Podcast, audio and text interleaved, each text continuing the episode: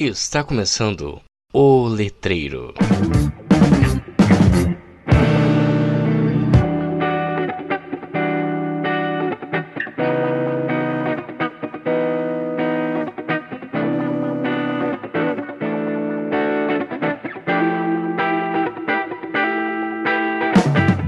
Olá, letreiros, letrados e letrandos. Tudo bem com vocês? Meu nome é Victor Dantas e esse é mais um episódio do podcast mais letrado do Brasil. Hoje estamos com a professora doutora Renata Carrion e o graduando Hilton Filho e falaremos sobre o ethos divino de Light Yagami no mangá Death Note. É isso mesmo, otakus de plantão.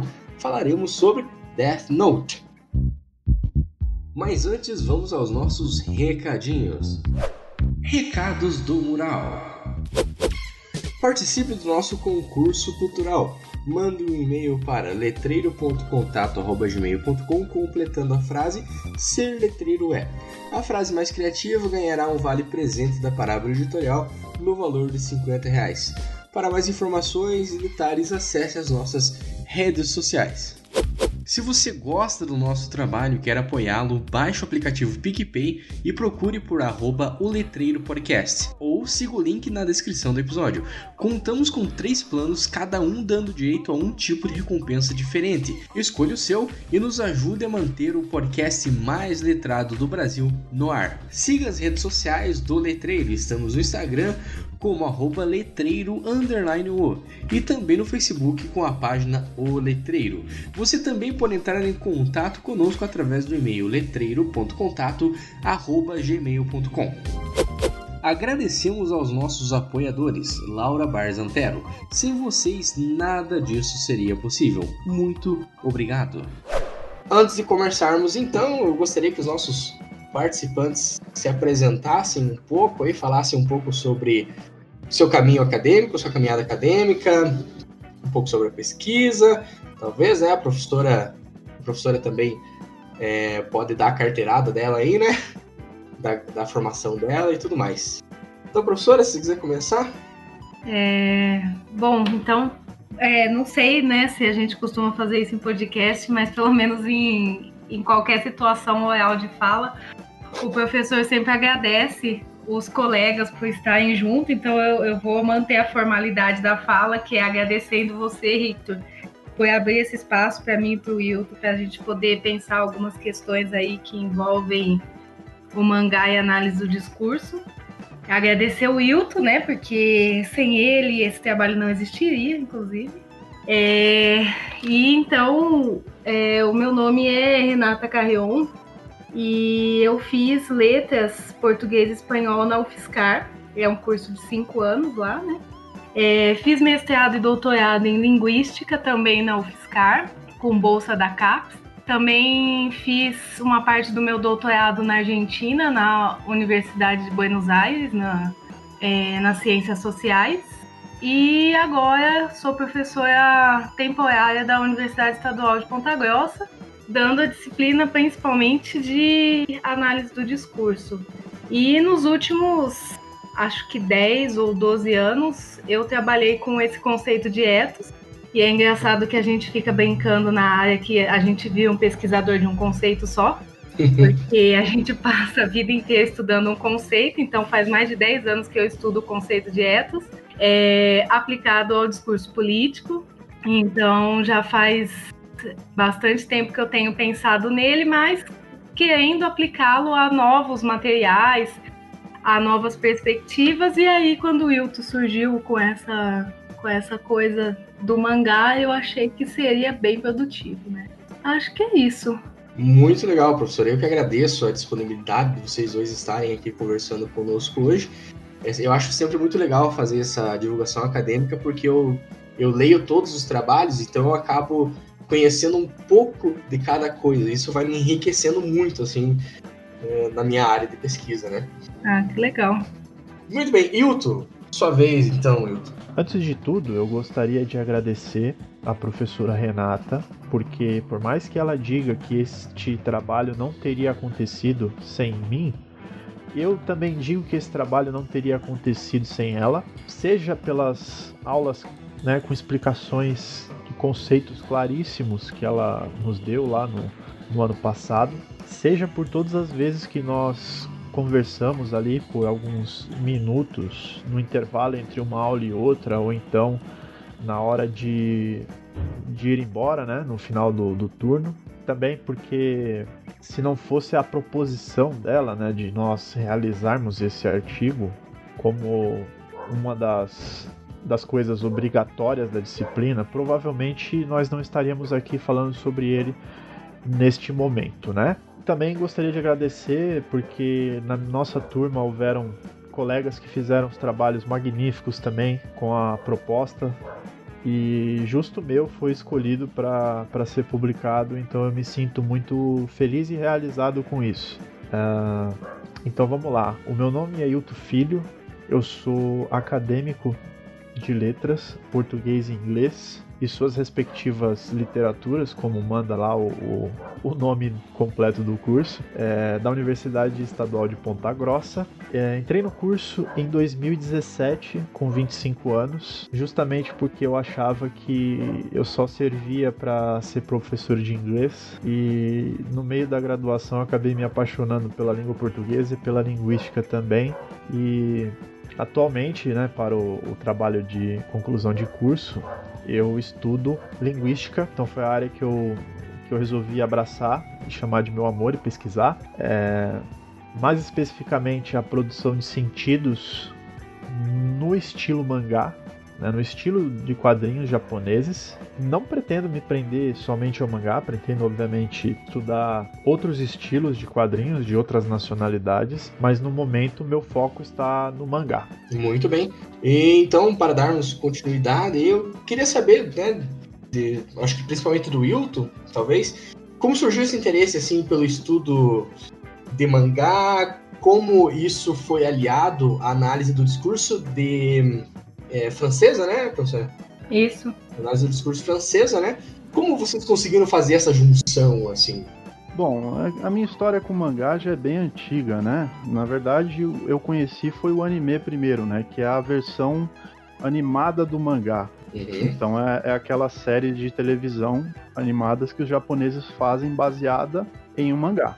Uhum. E, né, aquilo, né, eu nasci em 1991, então eu vivi toda aquela parte da, da rede manchete, né, muita gente aí vai lembrar do que eu tô falando com lágrimas nos olhos, inclusive, porque...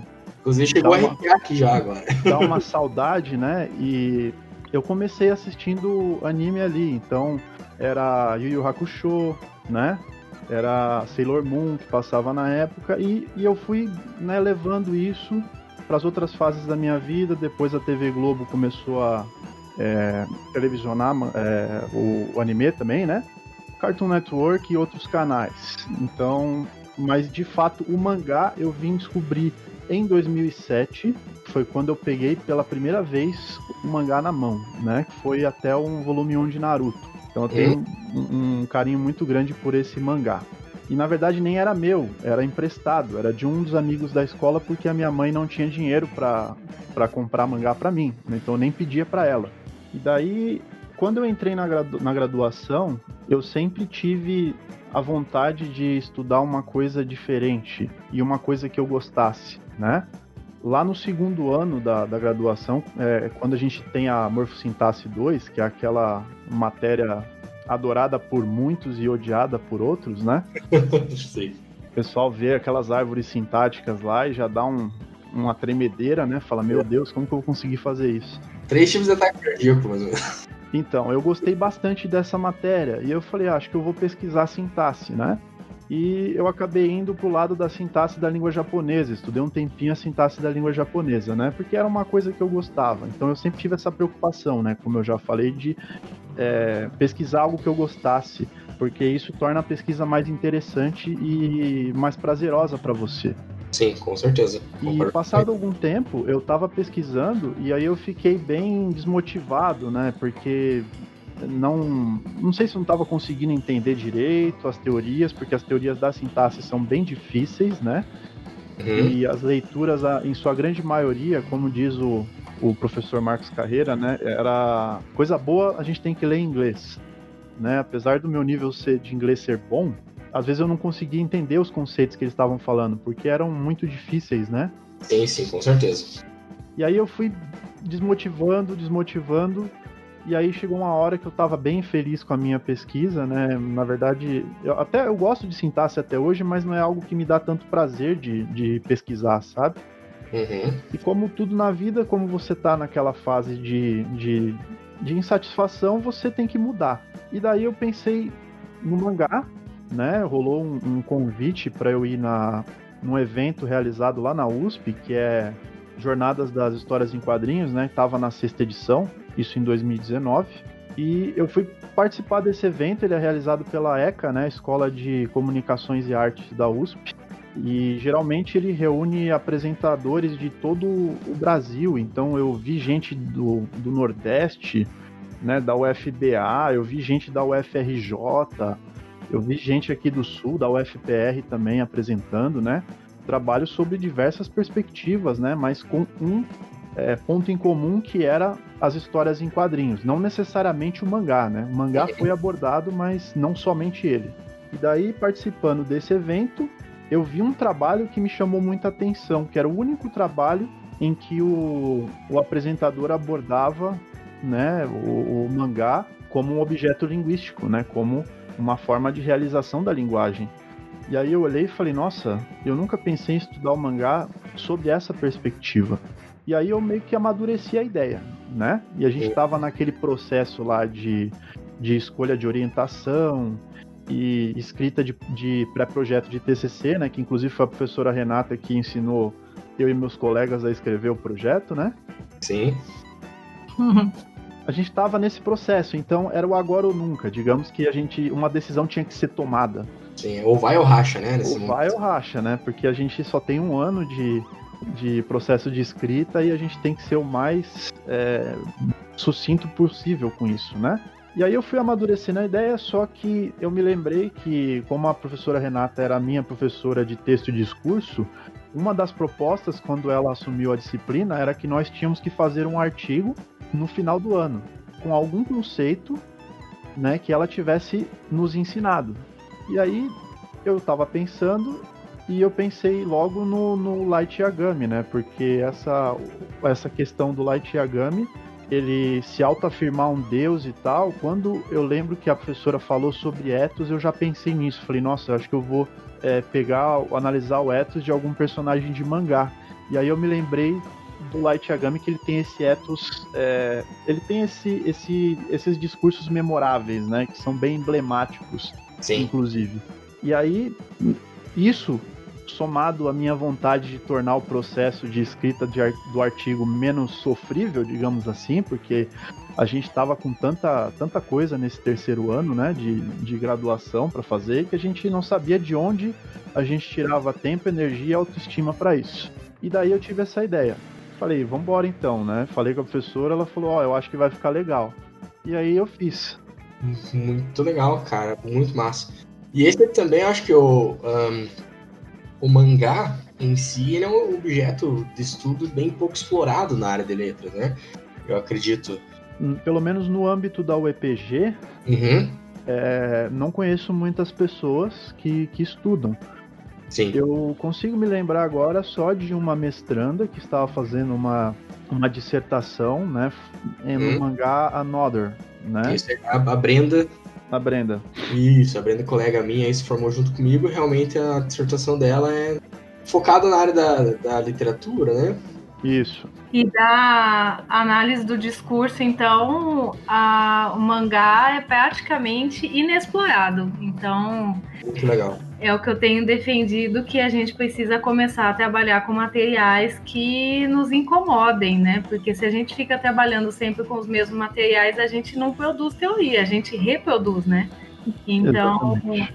É, o mangá ele é uma materialidade bem interessante, porque além de ser atual, que é algo que sempre interessa a análise do discurso, ele toca os pesquisadores jovens, né? Porque às vezes a gente tenta, né, quando os alunos chegam para conversar com a gente sobre pesquisa, a gente tenta descer goela abaixo deles materiais que já não interessam à juventude, né?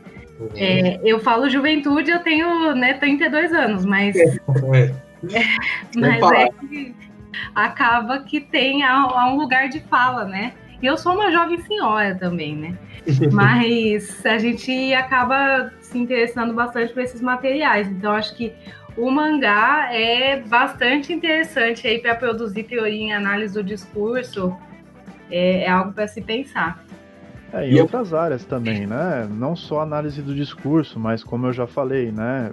É, literatura, né? Tem a colega que estuda, né? aplica teorias da literatura no mangá e diversas outras teorias dá para você aplicar, né? Com, com o mangá.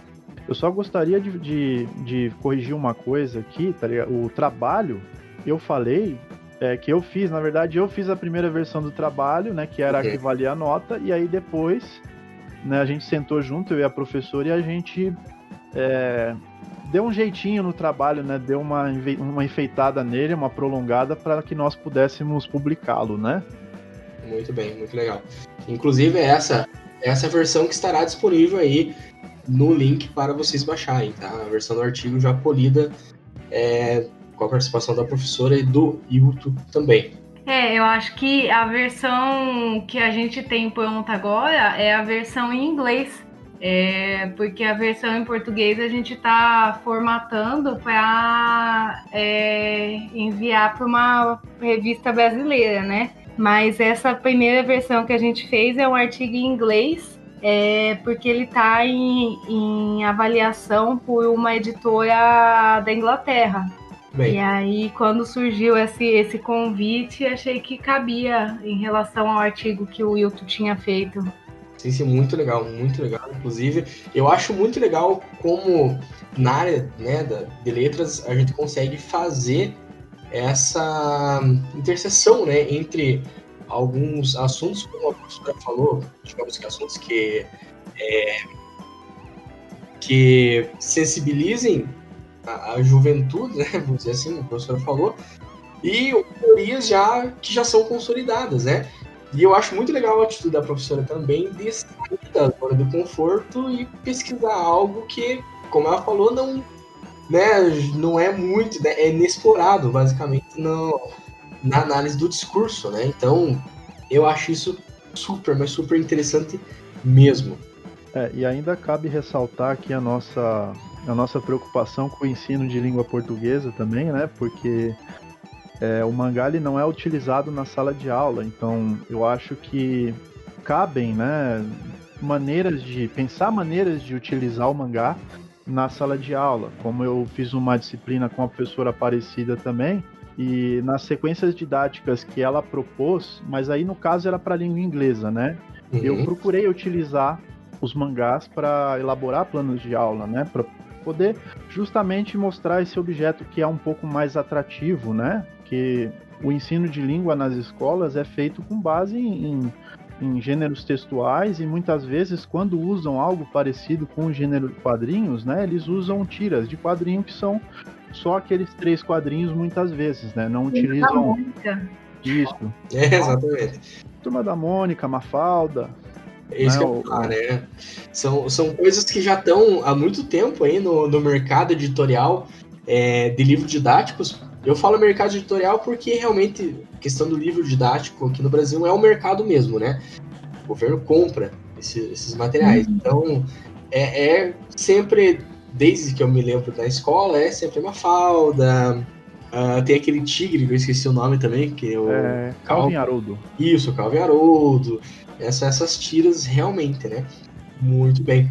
Então, agora partindo exatamente para o trabalho, eu acho que é importante aqui contextualizarmos alguns conceitos para os nossos ouvintes aqui, né? Então, primeiro eu gostaria que a professora falasse um pouco sobre a análise do discurso francesa para a gente. É, a análise do discurso francesa, ela é uma corrente da linguística, né? A linguística é a ciência que se ocupa do estudo da língua e suas relações com o mundo. E a análise do discurso, é, ela tem como objeto o discurso. É, o que isso quer dizer? É, a análise do discurso ela foi fundada, a gente toma isso né, como um discurso fundador, na verdade, mas ela foi fundada por Pechet em 1969, quando ele publicou a análise automática do discurso. E a preocupação dele naquela época era pensar justamente como ocorrem os efeitos de sentido.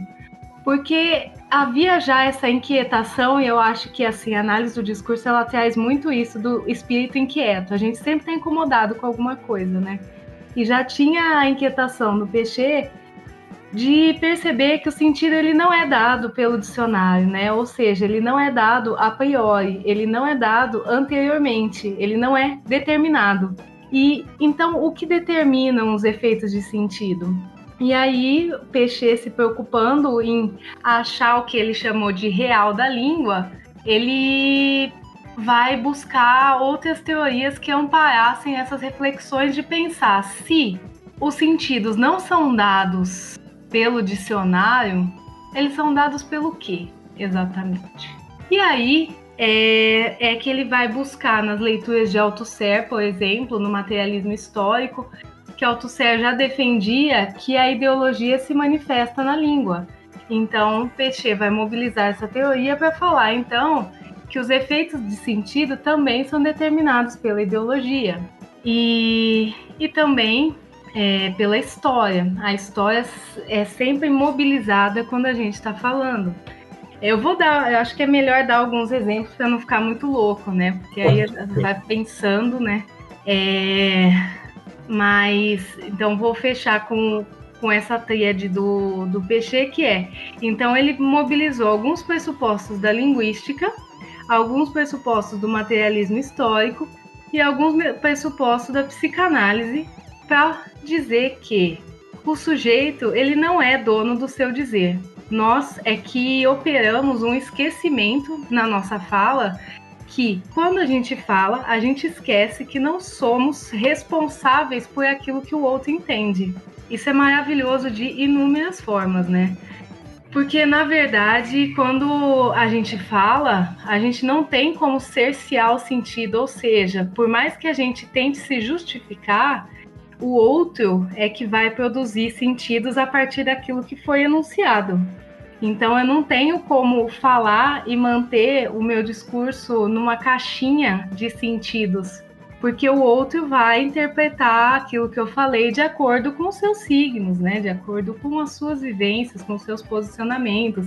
Então, assim, tudo isso para dizer que é, Peixe já naquele momento entendeu que para se pensar a língua e as suas relações com o mundo, a gente tinha que pensar em muitas outras coisas que não envolviam propriamente a língua, ou seja, o formal da língua, né?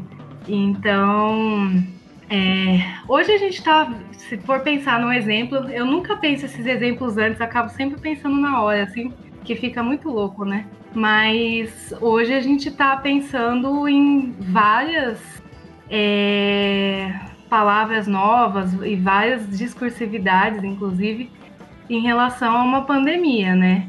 Então, palavras que antes a gente pensava em alguns contextos, hoje elas são é, ressignificadas à luz da pandemia, né? A própria palavra, eu acredito, apocalipse, ela foi bastante ressignificada agora na pandemia, em que todo mundo começa a falar essa palavra e essa palavra ela remete a, a uma história de sentidos, a vários discursos que circulam anteriormente que não necessariamente estão ali, né? Acho que tem, nossa, tem muitos exemplos, né? Que eu estou pensando num exemplo simples, mas exemplo simples não está rolando agora. Tranquilo, professor.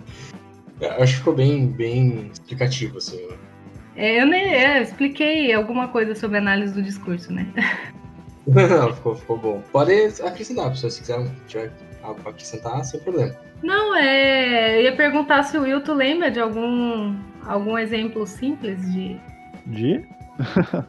não, de, disso, de, de que as palavras não são determinadas pelo dicionário. Olha, é só você ver hoje em dia aí, né? É, algumas palavras que estão sendo usadas aí em outros, outros significados, como por exemplo a palavra pai, né? Hoje em dia a gente brinca muito, a gente é, várias pessoas, na verdade, se chamam de pai para dizer: ah, confia no pai, ah, o pai tá on, ah, o pai isso, ah, o pai aquilo.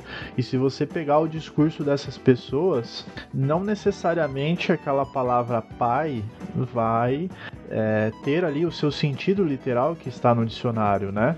E inclusive foi até. As, as meninas também estão falando, né? Estão falando, ah, deixa com a mãe, a mãe tá on e tal. O professor é, Evanir, um abraço pro professor Evanir, disse, né, em uma das aulas, que é, a gente tem que. A gente tenta sempre tomar cuidado com o tipo de imagem que a gente causa no outro, né? Então, quando a gente fala alguma coisa, a gente tenta dar uma, uma mais ou menos uma moldada na imagem que o outro vai construir da gente, né? Por meio do discurso. Só que isso é uma coisa que nós não estamos no controle, né? Como a professora mesmo disse. Então cada um vai produzir os sentidos da maneira que da maneira que, que ele receber, de fato, né? Nunca as pessoas nunca vão, sei lá, imaginar aquela imagem da gente por meio do discurso da forma que nós tentamos passar, né? É sempre uma porcentagem. Sim, exatamente. É, eu concordo plenamente com isso. Acho que até uh, a análise de discurso é algo bem interessante porque você consegue perceber as várias interpretações que diversas pessoas podem ter diante a um mesmo enunciado, né, um mesmo discurso. Eu não sei, professor, eu, eu, talvez eu fale enunciado e discurso como sinônimos aqui, eu não sei se na análise do discurso isso entra, eu não lembro exatamente se enunciado e discurso. É, a gente, a gente usa enunciado mais para aquela materialidade que a gente está analisando, né? O discurso seria aquele conjunto de discursos que circulam e o enunciado é aquela frase que eu retirei da sua fala para analisar. Então, por exemplo, é, vamos supor, eu sempre tenho exemplos políticos porque eu só estudo discurso político, né? Mas assim, é, quando uma amiga pergunta, ah, e aí, é, gostou daquele cara? E você responde, não, é coxinha? É, quando a gente mobiliza, então, esse enunciado não é coxinha, a gente pode analisar, inclusive, isso que eu estava falando da questão da, do, da língua e dos sentidos não serem dicionalizados, assim, o, eles não estão dados a priori. O que significa que, se eu for pegar o dicionário, eu nem sei se coxinha está no dicionário, né? Tem que dar uma olhada, mas imagino que sim, Coxinha é aquele salgado de frango. Sim. Só que com a circulação de discursos na atualidade gente, e com a polarização política que ocorreu no, principalmente nas eleições de 2018, a gente vai ter que coxinha se refere a uma parcela do eleitorado de direita, é, meritocrática, privilegiada, elitista e etc. Vários signos. É, e aí então a gente vai começar a observar que é, quando eu falo não gostei, né? Não é coxinha, eu vou. A palavra coxinha vai remeter a vários discursos que circulam por trás dessa, dessa palavra, que vão remeter a, a posicionamentos políticos e a quem são essas pessoas chamadas de coxinhas, e por que então isso não me agrada. Então a gente vai ter aí a mobilização da circulação histórica, né, desse enunciado e tudo mais. Então tudo isso vai falar que quando a gente traz a, essas as palavras para o enunciado, a gente vai estar tá sempre recorrendo a posicionamentos, a história, porque tudo é histórico, né? Tudo é é, tudo está ligado a uma ideologia, e é por isso que Peixe vai dizer que o, o sujeito é assujeitado, ou seja, não somos donos do nosso dizer.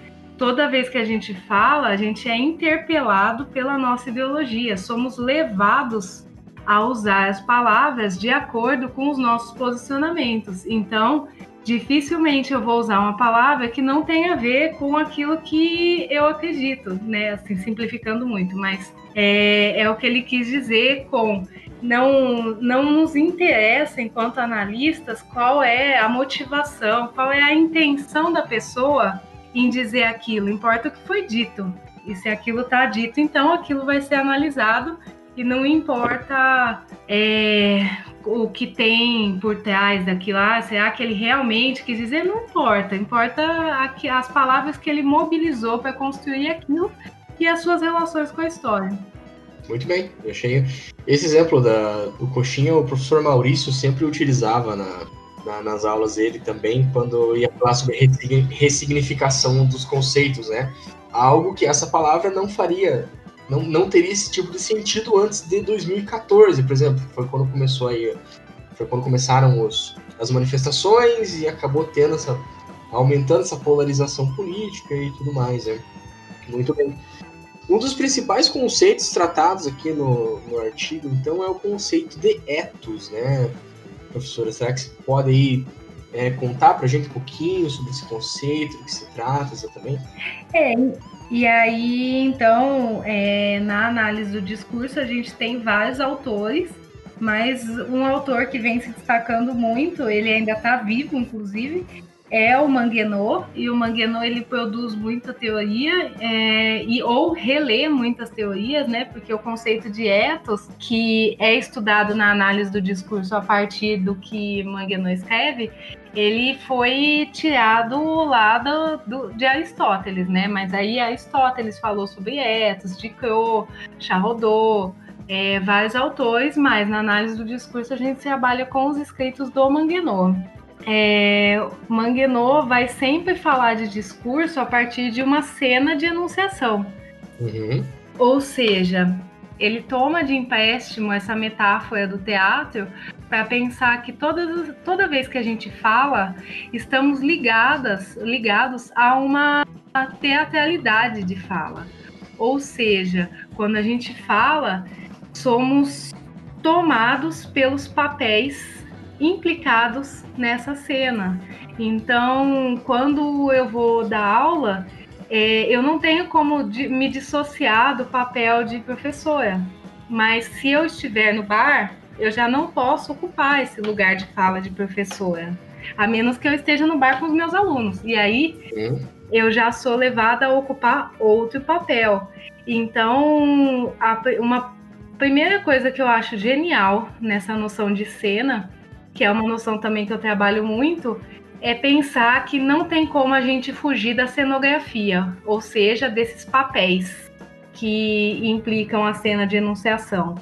A cena ela envolve, né, essa teatralidade, e aí ele vai é, metodologicamente dividir a cena em cena englobante, que ele diz que é o tipo de discurso, né? Então é religioso, político, filosófico, a cena genérica, que é associada ao gênero, que é o que ele vai chamar de realidade tangível, imediata, é, ou seja, então pensa aqui comigo, é, toda vez que a gente fala, além de termos que ocupar um papel, a gente sempre vai estar dentro de um gênero.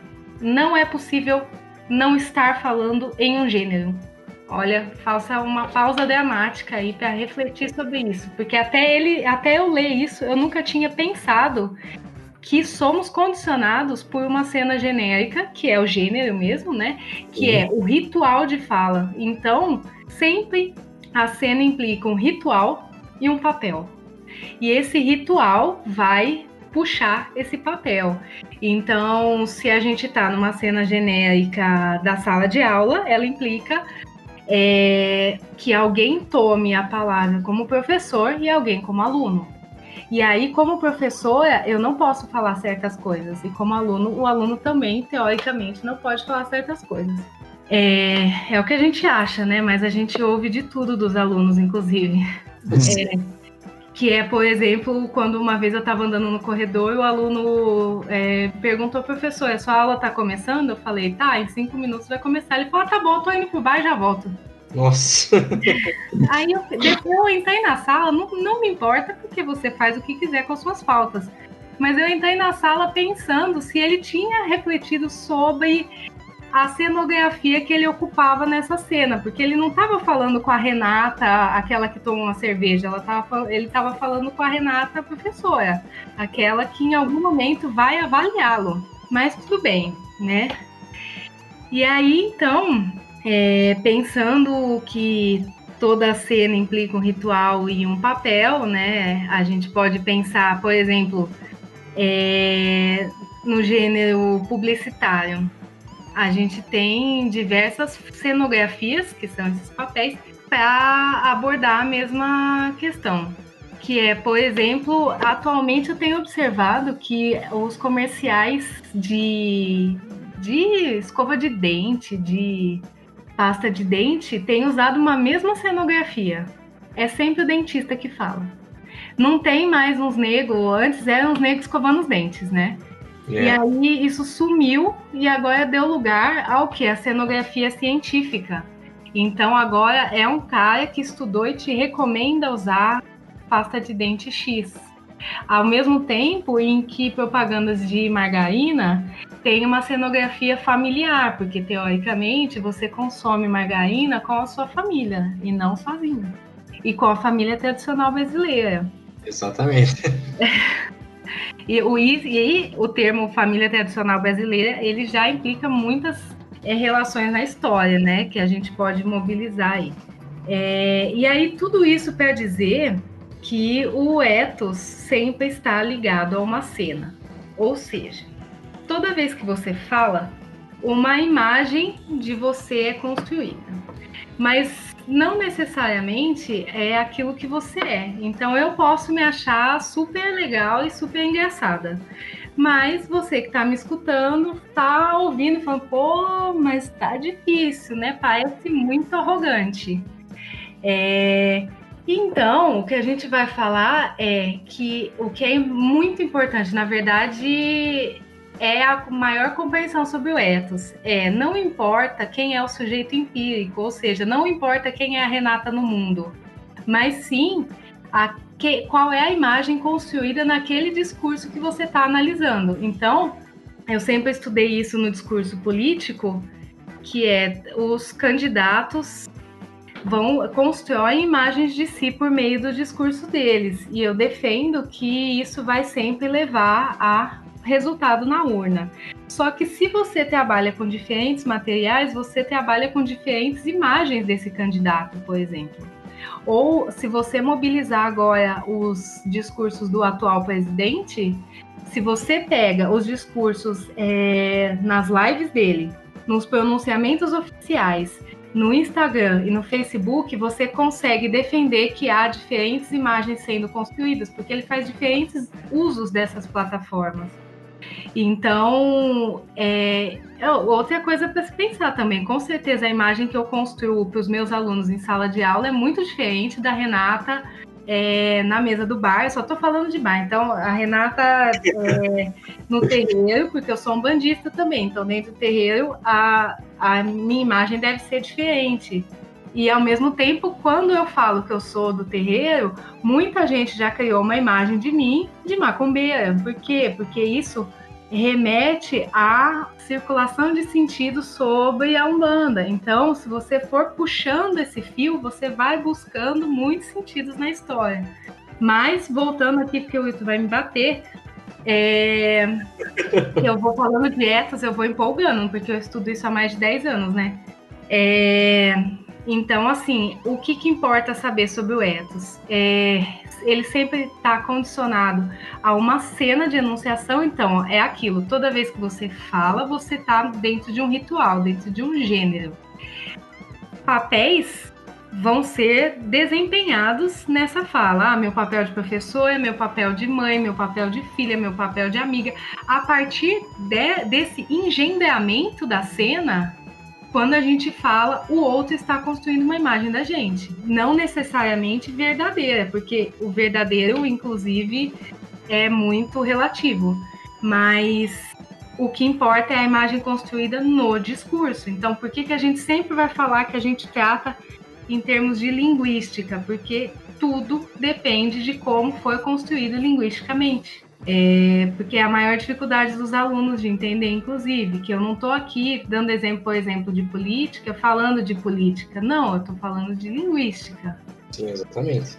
E é isso, porque eu já falei muito mais do que planejado. Muito bem, ficou. Foi uma explicação muito boa. Acho que os exemplos foram bem pontuais, assim. Acho que ficou bem claro para os nossos ouvintes aí esses, é, o, o, conceito de etos, né? Inclusive, queria dizer que eu sou é, assinante né, do clube da, da, Parábola, né, do livro da Parábola, e acho que uns dois meses atrás eu recebi esse livro do Manguinot, da Variações sobre Etos, não sei, professora. É muito. Esse livro é o mais novo dele, né? Sim. E é engraçado que na minha tese de doutorado, eu trabalhei com todas as publicações que ele já fez sobre etos. Então, eu peguei todos os livros em que ele falou sobre etos e mostrei como ele foi relendo o conceito. Então, de 87, que é a publicação da tese de doutorado dele, uhum. até 2016, que é a última publicação que ele tinha feito até o terminar o doutorado. E aí é muito legal de ver como o Manguenot faz teoria, que agora em 2020 ele publica Variações de Etos, né, pela Parábola, um livro bem bacana, e ele já releu o conceito de novo, já formulou novos conceitos, porque aí ele trouxe o conceito de agenciamento para pensar o não verbal, que é, por exemplo, quando eu faço uma live, não sei se você tem acompanhado live de professor, tem sempre livros no fundo. Sim, é, sim. Porque isso é um agenciamento do ethos. É, tudo isso contribui para uma imagem de intelectual. Então você coloca aquele monte de livro no fundo, teoricamente, para alguém achar que você lê esses livros e contribui para uma imagem de si. E ao mesmo tempo, se você nos é, assiste as lives do presidente, eu assisto porque eu estudo discurso político, só para deixar claro, né? Vai que alguém confunde as coisas. É, você pode olhar que tem, às vezes, prateleira, ele faz atrás de prateleiras e todas vazias. É, é, muito interessante isso. Então, o agenciamento da cena, ou seja, a composição imagética que se dá a ver, porque você montou aquilo, você montou aquele cenário. Isso também ajuda a construir uma imagem. É um conceito 2020, é por isso que a gente nem trouxe, eu nem trouxe para uhum. aula, não apareceu no artigo, talvez na, na remodelação do artigo apareça, mas é bem interessante. Muito legal. Eu acho que os ouvintes devem estar se perguntando agora, ah, mangá, mangá, toda vez falando mangá, o que é exatamente mangá? É agora então que eu chamo o Hilton aí para explicar pra gente um pouco sobre o que é o mangá, um pouco sobre o estilo, né? Pra quem porventura possa não conheceu. Bom, é... Então vamos lá. A palavra mangá, ela diz respeito ao estilo japonês de fazer quadrinhos, né? Então, inclusive, é, boa parte do pessoal mais novo aí que gosta de mangá, que geralmente é, se depara com certas é, indagações ali dos seus parentes, né? Ah, você tá lendo gibi? Não, não é gibi, é mangá. Não é HQ, é mangá. Uhum. Né, eu gostaria de dizer que é HQ sim, porém no estilo japonês. Né? Não estou falando isso segundo eu, né? Estou falando segundo ao professor Nobushinen, que é um dos, dos maiores pesquisadores do Brasil né, nessa área. Então ele diz que a palavra remete ao estilo japonês de se fazer quadrinhos. É, um fato interessante sobre essa palavra é que ela é feita, ela é escrita na verdade, né, a partir de dois ideogramas que são os kanjis é, japoneses, né, o kanji de man e o ga, que significa respectivamente desenho involuntário, né. Então a, a, primeira ideia do, do mangá realmente era um desenho involuntário, né? Mas eu já vou chegar lá. Então, esse estilo ele começou ali nos primórdios, sabe? Muito antes de existir Guaraná com rolha até.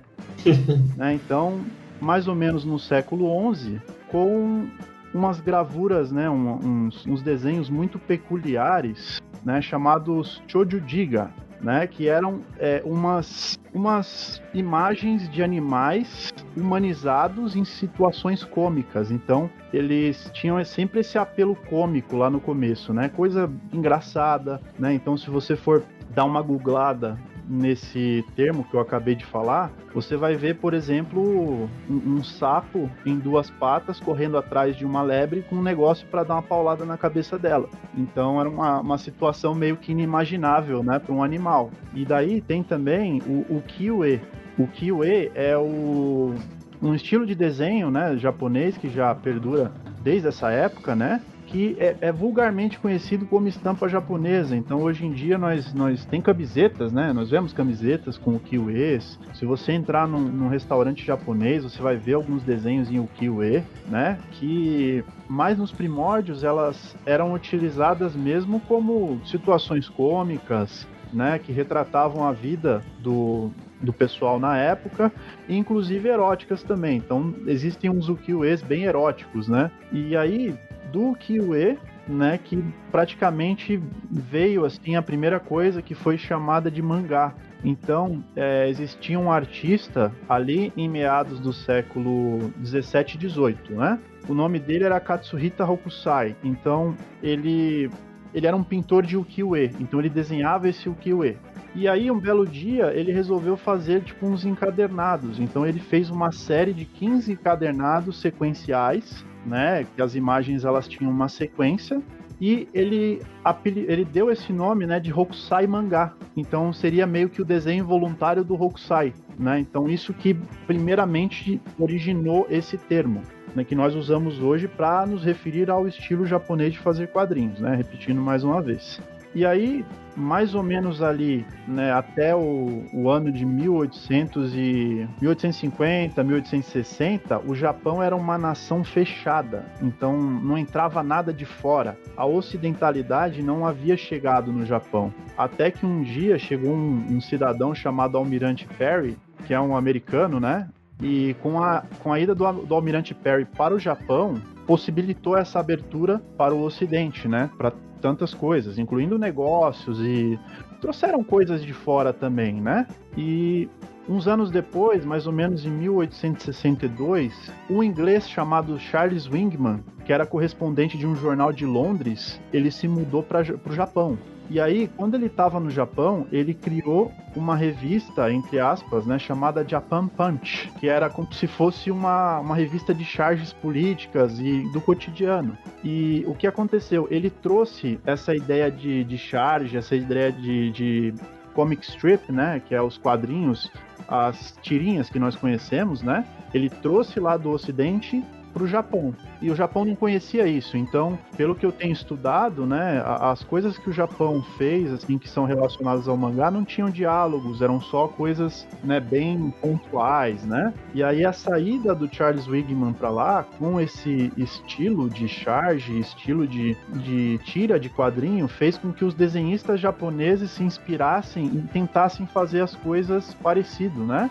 E daí a gente chega mais ou menos em 1901, que quando houve a primeira narrativa em quadrinhos, né, escrita por um japonês chamado Rakuten Kitazawa. Então ele escreveu uma, uma narrativa com personagens fixos, né, e diálogos. Então que era é, denominada A Viagem a Tóquio de Tagosaku Imokube. E daí, durante, depois disso, né, os desenhistas japoneses eles começaram a se desprender do estilo é, ocidental. Então, o estilo ocidental, que antes era copiado, né, eles faziam nos moldes ocidentais, eles começaram a é, fazer suas próprias técnicas, né? E quando nós chegamos lá mais ou menos em 1920, a coisa já estava completamente diferente do é, ocidental. E aí veio a Segunda Guerra Mundial e deu uma parada naquele negócio de, de produção de mangá, pois o governo japonês ele, ele era bem nacionalista na época, né? E para ele só a guerra importava. Então ele meio que baixou um decreto lá e proibiu que os é, qualquer manifestação cultural que não fosse propaganda bélica. Então, naquela época, inclusive até os desenhistas de mangá, se quisessem continuar né, com as publicações, fazendo mangá, tinham que fazer propaganda bélica. A maioria deles abandonaram o barco, né? Porque a pessoa que produz cultura, né, não vai, é, não vai ter seus valores é, atrelados a isso, né? Certo.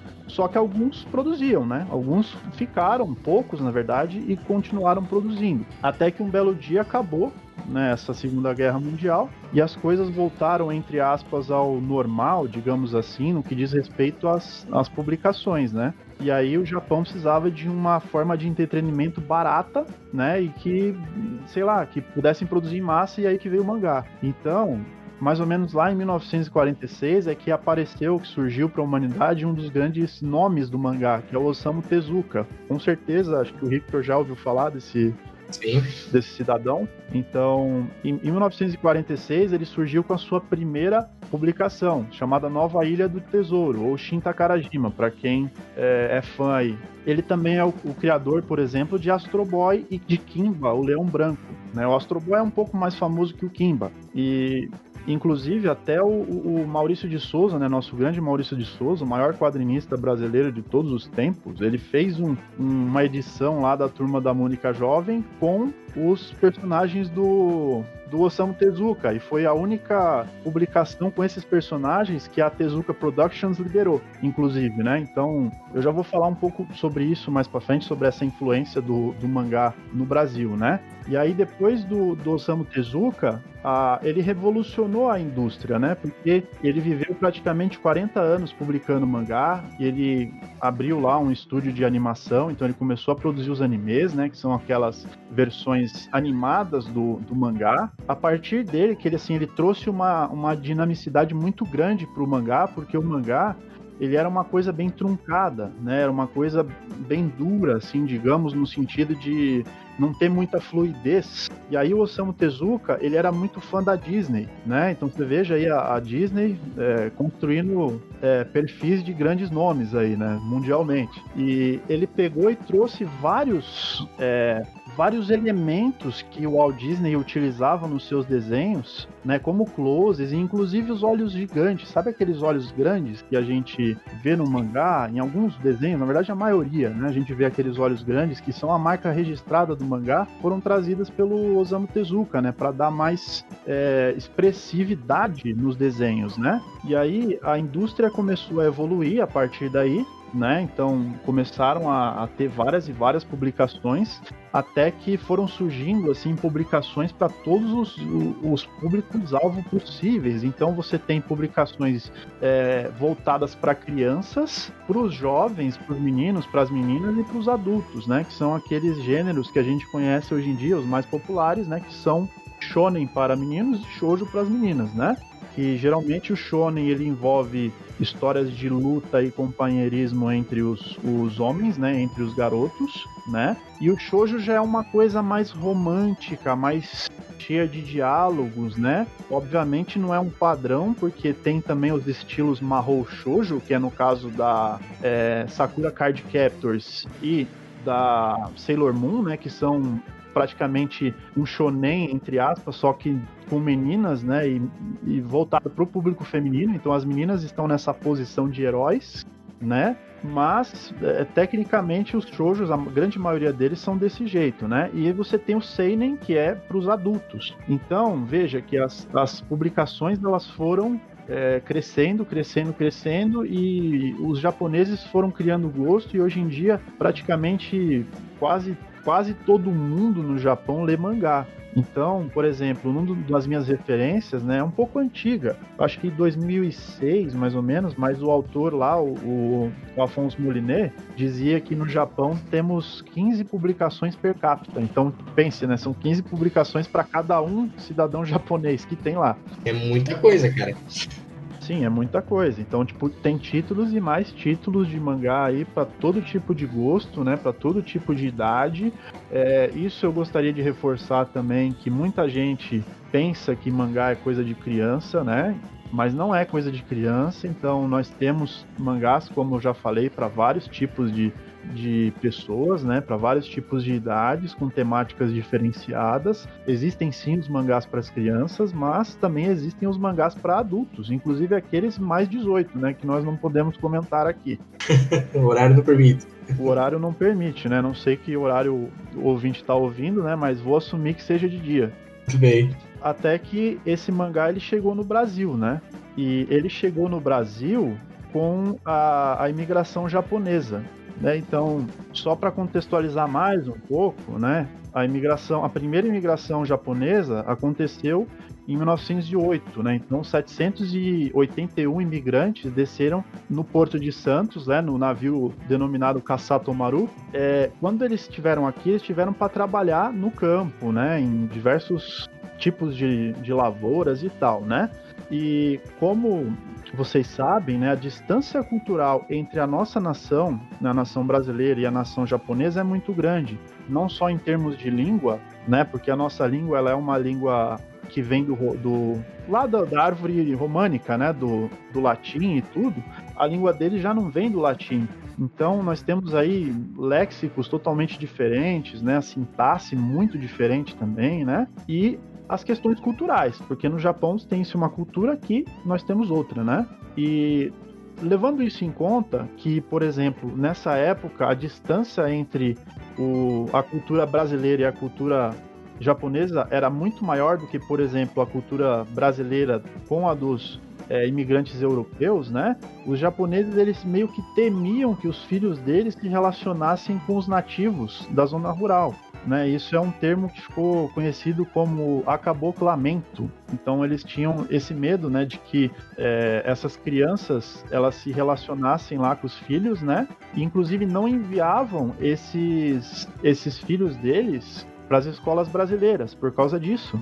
Né? Teve vários, é, várias crianças, na verdade, japonesas, que chegaram na escola sem saber falar uma palavra em português. Né? E eles meio que faziam as próprias, as próprias escolas, né? Então, e o como que eles faziam para ensinar o japonês? Eles utilizavam publicações importadas, né? Então, dentre elas estavam os mangás, né? Obviamente, né, além da escola, é, de livros e os mangás, alguns, alguns outros também eram utilizados para proporcionar esse contato permanente com a língua, né? Que inclusive é, a, a professora Sonia Luiten, ela vai dizer lá no livro dela em do, de 2000 que o mangá ele foi de grande importância, né, para essa manutenção da língua coloquial, porque ela manteve a língua coloquial japonesa viva.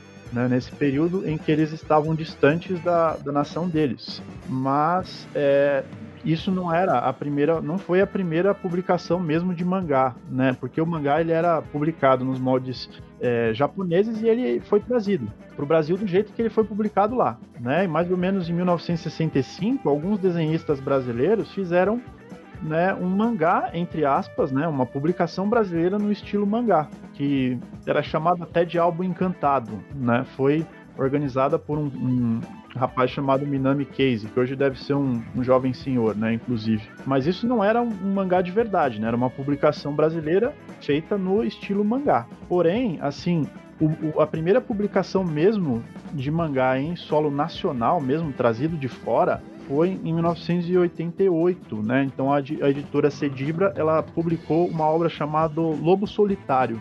Ela foi adaptada para o Brasil né? E como todos sabem aqui, eu acho que é uma coisa que a maioria das pessoas sabe sobre mangá é que a leitura é oriental, então se lê né, da direita para a esquerda, diferente do da nossa que é da esquerda para a direita, né? Tanto quando você abre um mangá, você até lê, tem até uma mãozinha lá com um sinal proibido, né? Falando pare, você está começando a ler do jeito errado, né? E tem até um tutorial lá na página como que você faz para ler. Porém, nessa época, o que eles fizeram? Eles pegaram e inverteram esse sentido de, de leitura, o que fez com que todos os, os personagens virassem canhotos. E aí, né, os mangás eles seguiram a a ser, publicados desse jeito até meados de 2000, né, com a publicação do saudoso Dragon Ball. Aí quem tá em casa aí que tem mais de, de 25 anos, com certeza tá lembrando também com lágrima nos olhos, né? Pela saudosa editora Conrad em 2000, né? Então esse aí foi o primeiro mangá que foi publicado em formato original, né? Mesmo normal, a leitura ocidentalizada, inclusive recursos como onomatopeias, né? Foram mantidos em formato japonês com uma pequena tradução embaixo para ainda fazer sentido. E depois disso, né? É, os mangás foram publicados só nesse nesse formato mesmo é, oriental, né? Muito bem, muito bem foi um, uma bela uma bela retomada histórica aí do, do gênero mangá, né? Eu fiquei bem achei bem interessante, até tem uma história muito engraçada com o mangá.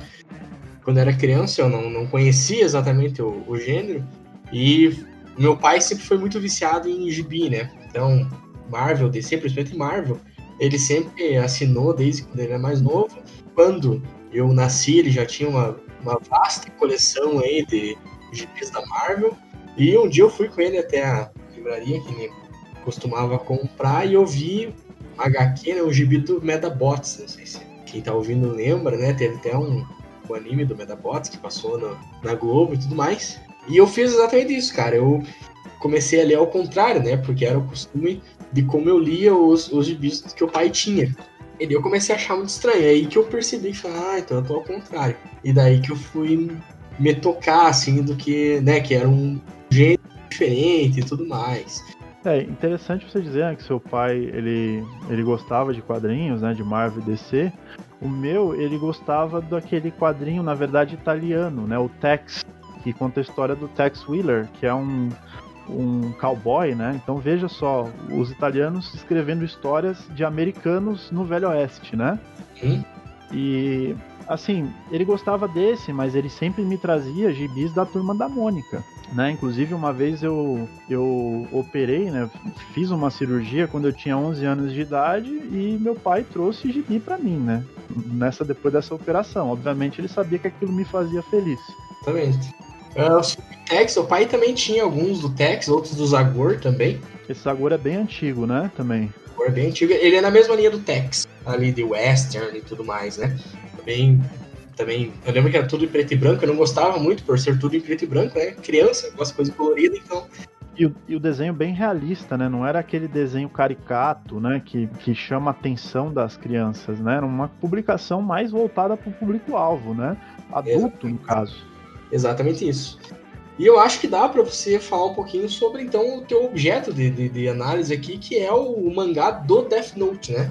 Ok, então, né? Então, o Death Note, ele é a priori um mangá, né? Que ele foi escrito pelo Tsugumi Oba e desenhado pelo Takeshi Obata. Ele foi publicado na revista semanal chamada Shonen Jump, da grande editora Shueisha, que é uma das maiores do Japão. Então ela, ele foi publicado no período entre 2003 e 2006. Publicado é, em 13 volumes no Brasil, né? Então aqui eles publicaram os volumes fechados, mas por exemplo, no, no Japão, a, todas as publicações de mangá, eles, elas acontecem numas revistas semanais. Então, tipo assim, toda semana é lançado lá a Shonen Jump com vários capítulos de vários mangás na mesma revista. Né? Inclusive é uma das revistas mais vendidas no Japão. É, segundo até o professor Nobushinen, eles no dia de terça-feira, que é quando sai a Shonen Jump, né? Os jornaleiros eles deixam a pilha de Shonen Jump na porta pros pessoal que trabalha, né? Pros, pros salarimans, né? Que inclusive é um dos público-alvos também do. É um do público-alvo do mangá, né? Eles vêm e pegam a revista, já compra, paga e já vai pro trabalho com a revista na mão. Então, para você ver como que é, né, o, o, o mangá no Japão, né? Muita gente lê mesmo. Sim, exatamente. E aí, aqui no Brasil, as publicações são em compilados desses capítulos que foram publicados na, nas revistas semanais. Então, o que, que, eles fizeram, né? Como todas as outras, pegaram todos esses capítulos, compilaram, dividiram em 13 volumes e publicaram aqui no Brasil. Foi a editora JBC Mangás, do ano de 2007 a 2008, né? Essa foi a primeira publicação. Houve uma segunda publicação é, em 2013, que é a versão de luxo. Sabe aquela versão bonitinha, maravilhosa que a editora faz para pegar o nosso dinheiro mesmo, sabe? É, sei, conheço. Então, o nome dessa edição é Death Note Black Edition. Então, ela tem seis volumes, né? Aquela edição um pouquinho mais grossa, mas a capa é uma capa linda, né? Preta, assim, bem no, no na identidade de cores da história mesmo, né?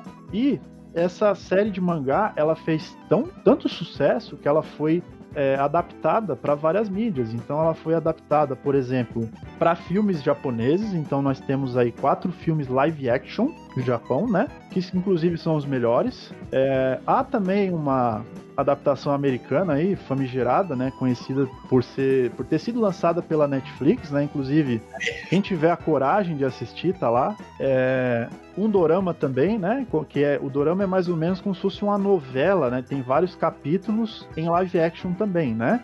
Uhum. Tem um musical teatral, porque os japoneses eles, eles costumam fazer musicais com tema de anime, né? Inclusive, o mangá que eu estudo no TCC, que é o Slandunk, existe musical do Slandunk, né? Que eles cantam lá os temas e tudo. E a adaptação mais famosa é a série animada, é o anime Death Note, né? Tem o mangá e tem o anime, assim, são a, praticamente a, o mesmo enredo, não tem tanta diferença. E essa série, ela saiu em 2006 e foi é, é, televisionada, né, até 2007. Inclusive também tem disponível no Netflix para aqueles ouvintes que quiserem ouvir, é, assistir, no caso, né? Acho que são 37 episódios, né? Eu não sei se a professora Renata assistiu, mas ela prometeu para mim que ia assistir até hoje. Não e sei olha... se ela assistiu, né? Eu assisti o filme. Eu assisti o filme, assisti um negócio de 37 episódios aí já é too much, né? Bom, mas aí são 20 minutos, né? Não é, não é, por exemplo, as séries aí do momento que tem uma hora, uma hora e meia, né? E... É. E o pessoal maratona assim, sorrindo, né? Ah, vou maratonar minha série. Então, eu essa... vou assistir, eu prometo que eu assisto. Até você se formar, eu assisto. Vamos ver, né? Expectativas foram criadas. Então, é, essa série animada foi a que mais fez sucesso. Então, quando eu tava lá no ensino médio também, era um. Nossa, você precisa assistir Death Note, é muito legal. Né? As pessoas falavam muito isso. Com relação à série animada, é engraçado porque, veja bem, eu, assim, eu sempre assisti anime quando eu era criança, né? E é, sempre gostei de Dragon Ball, essas coisas, mas assim, quando eu é, fiquei um pouco mais adolescente, eu já não tinha tanto contato. O meu tio, ele. É, vocês vão perceber que meu pai e meu tio eles são a base do meu da minha formação nerd, tá? Então, eles são, foram os que trouxeram para mim é, videogame, gibi, filme, anime, essas coisas. E o meu tio tava assistindo e passou pro meu pai. Meu pai falou: Ah, não somos da vibe e tal. Meu tio falou: Mas esse assista, porque esse você vai gostar com certeza. E foi, eu comecei a assistir com o pai, assim. Eu, eu ia pra, pra casa da minha avó, meu pai morava, né? E assistia junto com ele, assim, e falei: Meu, que, que obra divina é essa, né? tão, tão boa, assim, eu nunca pensei que tivesse um conteúdo tão, vamos dizer assim, intelectual, né? Dentro de um. E eu falei, nossa, é muito bom, assim, e acabou virando meu número um, assim. Né? E ele, ele é um shonen que foge à regra, né? Então, é, a princípio, quando a gente pensa em shonen, a gente já pensa em Naruto, né? Ah, lutinha, né? É um grupo de garotos, né? Mas o Death Note não, né? O Death Note ele é uma ele parece que é um, um shonen um pouco mais adulto, digamos assim, né? E o mais legal é que a, a luta que eles têm é luta, uma luta intelectual, né? Que eu acho que é o que mais é, me chamou a atenção, assim. Exatamente. Então o personagem principal ele é uma, um, um, estudante colegial muito acima da média. Então ele é como se fosse o cara mais inteligente do Japão, né? E o, o, antagonista, né, que eu não vou chamar de vilão, porque o bem e o mal é muito relativo no caso, né, que é o agente L, ele também é, um, é o melhor detetive do mundo, né? Então ele é como se fosse o, o Batman, né? Ele é muito inteligente mesmo. Exato. E aí os dois eles travam essa luta, né, entre para ver quem que é mais inteligente, né? Nesse caso, quem pega o outro primeiro. Uhum. Exatamente isso. Uh, eu não sei se agora falando em off, não sei se você chegou a falar sobre a, um pouco da história, de uma sinopse do. Bom, então é, vamos lá, né? O Death Note ele conta a história do Light Yagami, que é o, o personagem o qual nós analisamos o, o Etos, né? Ele é um estudante do colegial, eu acho que ele tem 17 anos na época que, que se passa, né? A, história. É, esse estudante, né? Ele, ele tá caminhando um dia e ele encontra um caderno preto caído no chão. É, na, na capa do caderno estava escrito Death Note. E aí ele pega o caderno, e aí ele abre o caderno e tinha instruções de como utilizar o caderno em inglês. E aí ele leu, né? E uma das, das instruções que ele leu foi: O humano cujo nome for escrito neste caderno morrerá.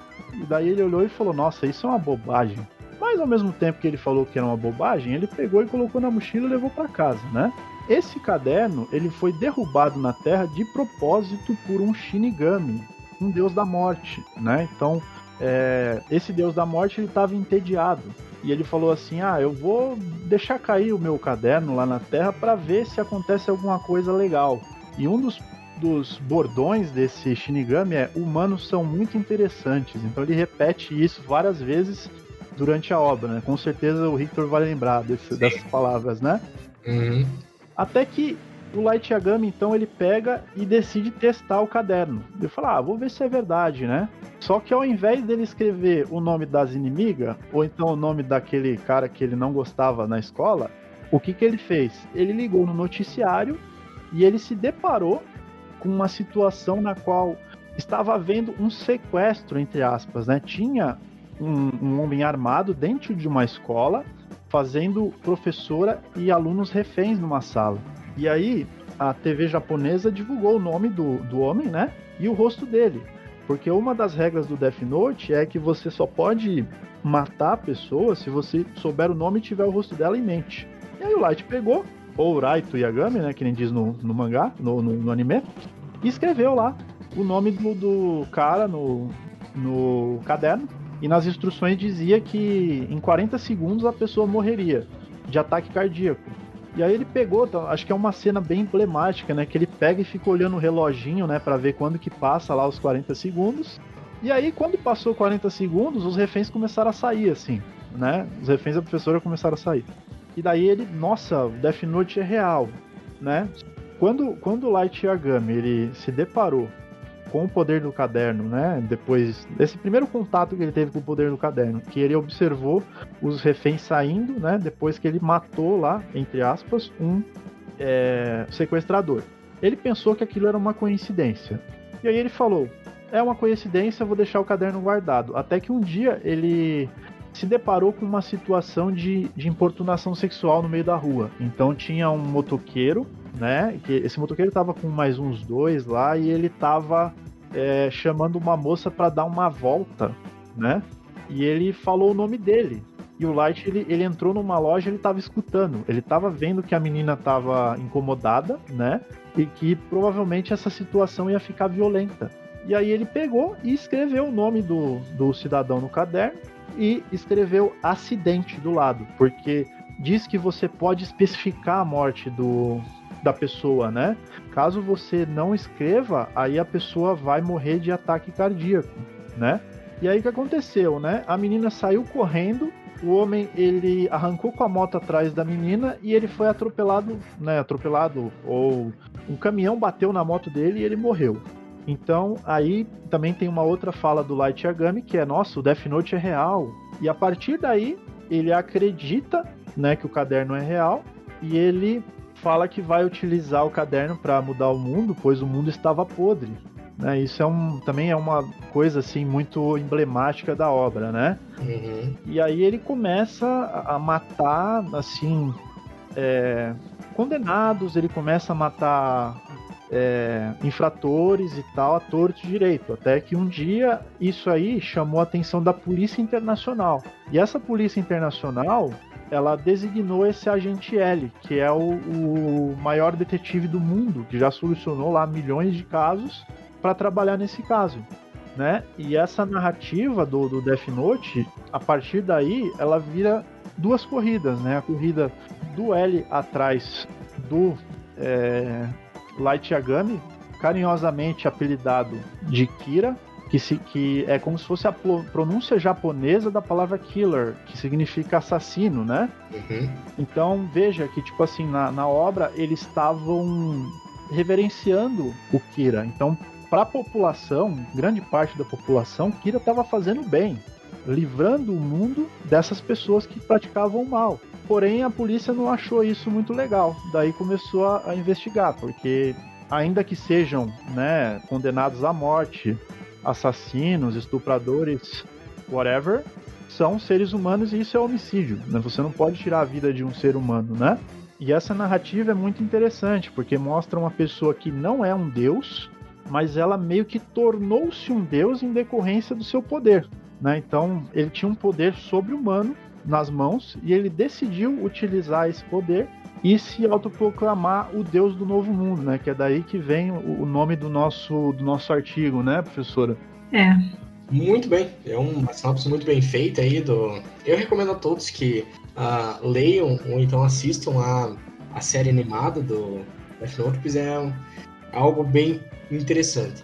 E a partir de então, vocês, como o Hilton mesmo falou, uh, o Light Yagami, personagem principal da história, ele se autoproclama um deus, vamos dizer assim, a partir aí de quando ele percebe o poder que ele tem nas mãos do Caderno da Morte, né, do Death Note. Então, vocês na análise resolveram focar então no ethos divino, né, que eu acho que a professora vai poder aí dar uma explicada pra gente. É, o quando eu dei essa aula sobre etos, não sei se é porque é o conceito que eu estudo, né? Mas é, o pessoal acabou gostando mais desse conceito do que dos outros. E aí várias ideias surgiram, porque é um conceito produtivo que você consegue aplicar em vários materiais. E aí, essa ideia do Hilton de aplicar no mangá, ela pareceu muito interessante, não só porque o mangá ele é um material novo na AD, né? Não se tem muitos trabalhos em torno da, da problemática do mangá, mas também porque a questão do ethos divino, ela também ela é pouco estudada. Por quê? Porque a gente não estuda Deus, né, na linguística, porque ele não fala teoricamente, né? Aí a gente pode entrar sobre diversas questões teológicas que não envolvem a linguística. Mas de qualquer forma, pensar em ethos é sempre pensar na imagem que é produzida do sujeito por meio do seu discurso. Nunca eu vou analisar a imagem do Hilton por meio do discurso do outro, é sempre no discurso do Hilton. É uma das coisas que eu mais friso porque é o que mais gera problemas, é, confusões em, nos trabalhos. E aí, é, pensando nesse ethos divino, é, eu gosto de pensar nessa questão porque a referência tradicional, ocidental, é, é o Deus da Bíblia, né? Porque a Bíblia ela é um livro sagrado para a maior parte das religiões do Brasil. Então há uma uma imagem de Deus que circula socialmente e historicamente. E aí quando você pensa no divino, você já cria um diálogo. Então quando a gente pensa em etos divino, a gente ampara essa categoria nesse interdiscurso, ou seja, nessa relação com outros discursos que circulam historicamente e socialmente sobre o próprio Deus da Bíblia, né? Esse Deus cristão da maior parte das pessoas. E, e aí essa questão do ethos, né, que é uma maneira de ser por meio de uma maneira de dizer, é, eu gosto sempre de subdividir em cenografias é, que são os papéis que a gente desempenha numa, numa determinada cena genérica. Então, para pensar a figura divina, a gente dividiu. A gente, eu tô super me apropriando do artigo dos outros, né, Wilton? Mas é, a gente dividiu em três cenografias: o criador, o julgador, o perdoador e tem o regulador também, né? Que é a quarta cenografia, na verdade, mas que acaba que a gente chega a uma conclusão de que ela não aparece, né? Não, é do perdoador, professora, que não aparece. É verdade, desculpe. Então, nessas quatro cenografias, é, é preciso ainda fazer essa relação com esse Deus da Bíblia, é, porque, teoricamente, é, ali figura uma imagem divina, né? Então, para pensar a figura do Criador, a gente traz trechos como Deus disse: haja luz e houve luz. É, haja entre as águas um firmamento que separe águas de águas. E então, para pensar se a gente está tentando entender como se cria uma imagem de Deus, a gente vai pensar quais papéis ele pode desempenhar numa cena. Então, essa primeira que é ele tudo cria, certo?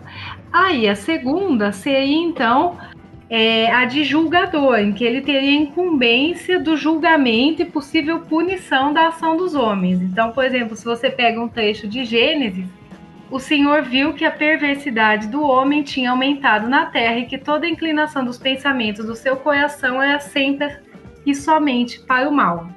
É, tem um outro trecho: Eis que vou trazer água sobre a terra, o dilúvio, para destruir debaixo do céu toda criatura que tem fôlego de vida.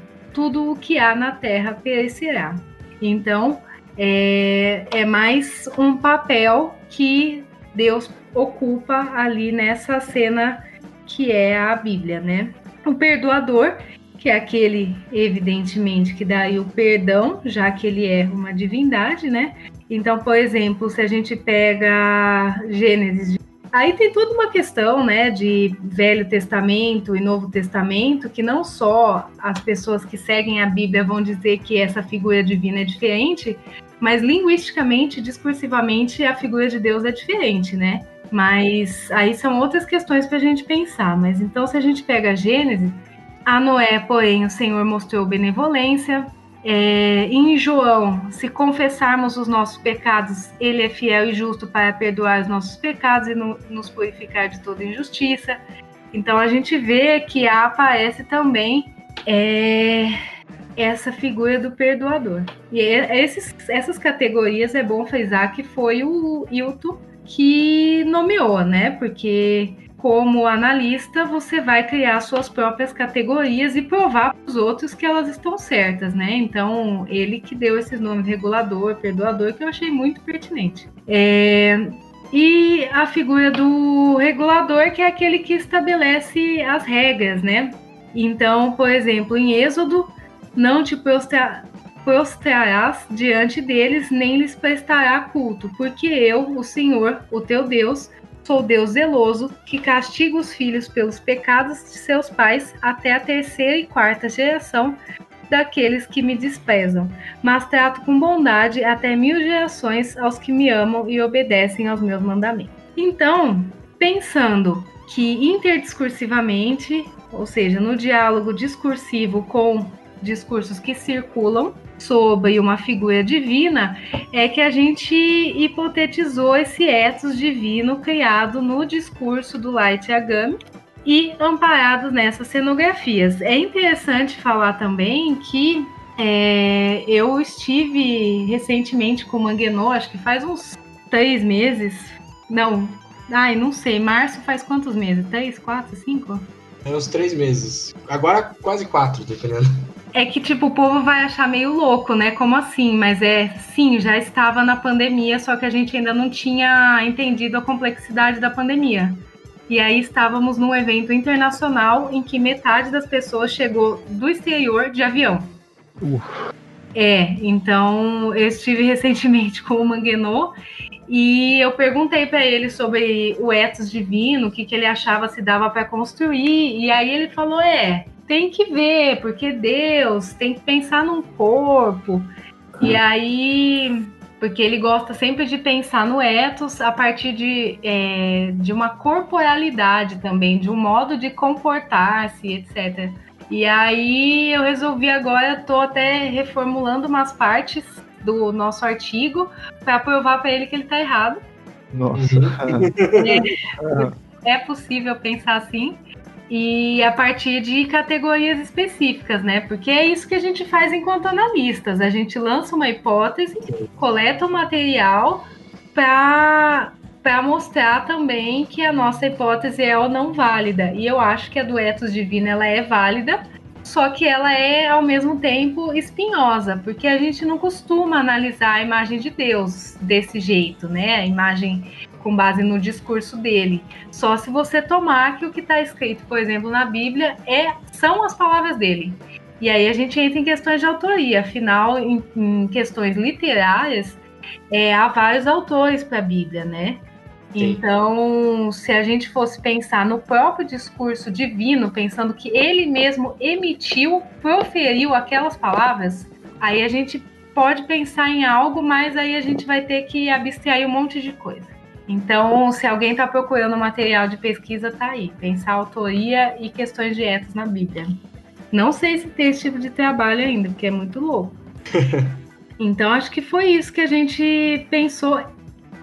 Então, né? O, o Light Yagami. É, antes disso, tá? Vou fazer um disclaimer aqui, até porque a professora falou que praticamente não se estuda Deus, né?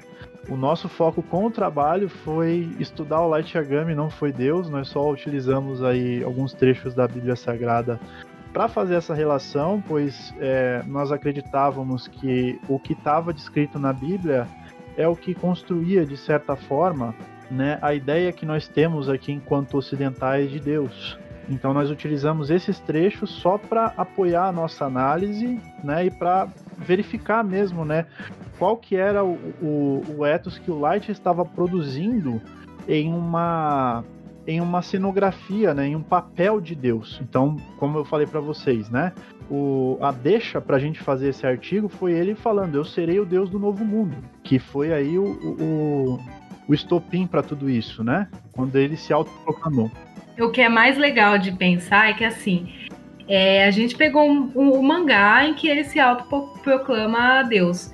Uhum. E virou essa questão do que é Deus. Porque a gente não tem como definir algo sem pensar nessa questão. Porque se a gente vai pensar nessa imagem divina, a gente vai ter que pensar quem é Deus.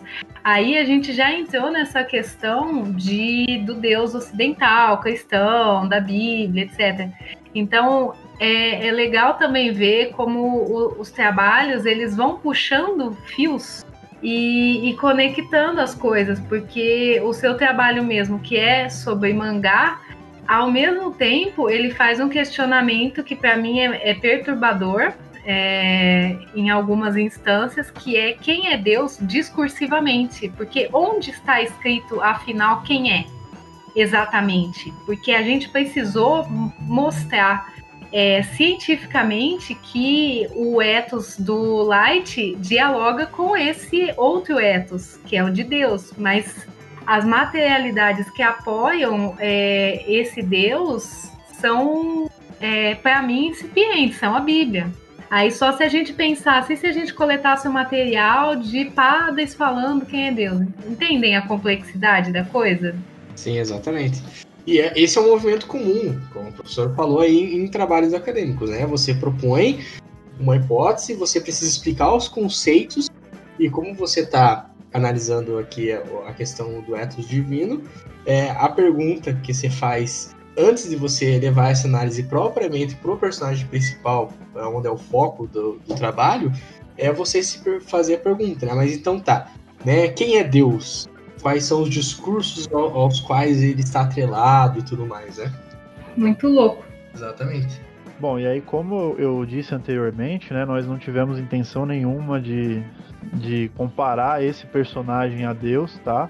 Mas como diz o próprio conceito do ethos lá, que a gente trabalha com cenas de enunciação. Então, a partir do momento que Light Yagami ele se proclamou o Deus do Novo Mundo, ele, em certos momentos, ele assumiu esse papel, né? Nós achamos que assumiu, de fato, né, esse papel de Deus é, do Novo Mundo, né?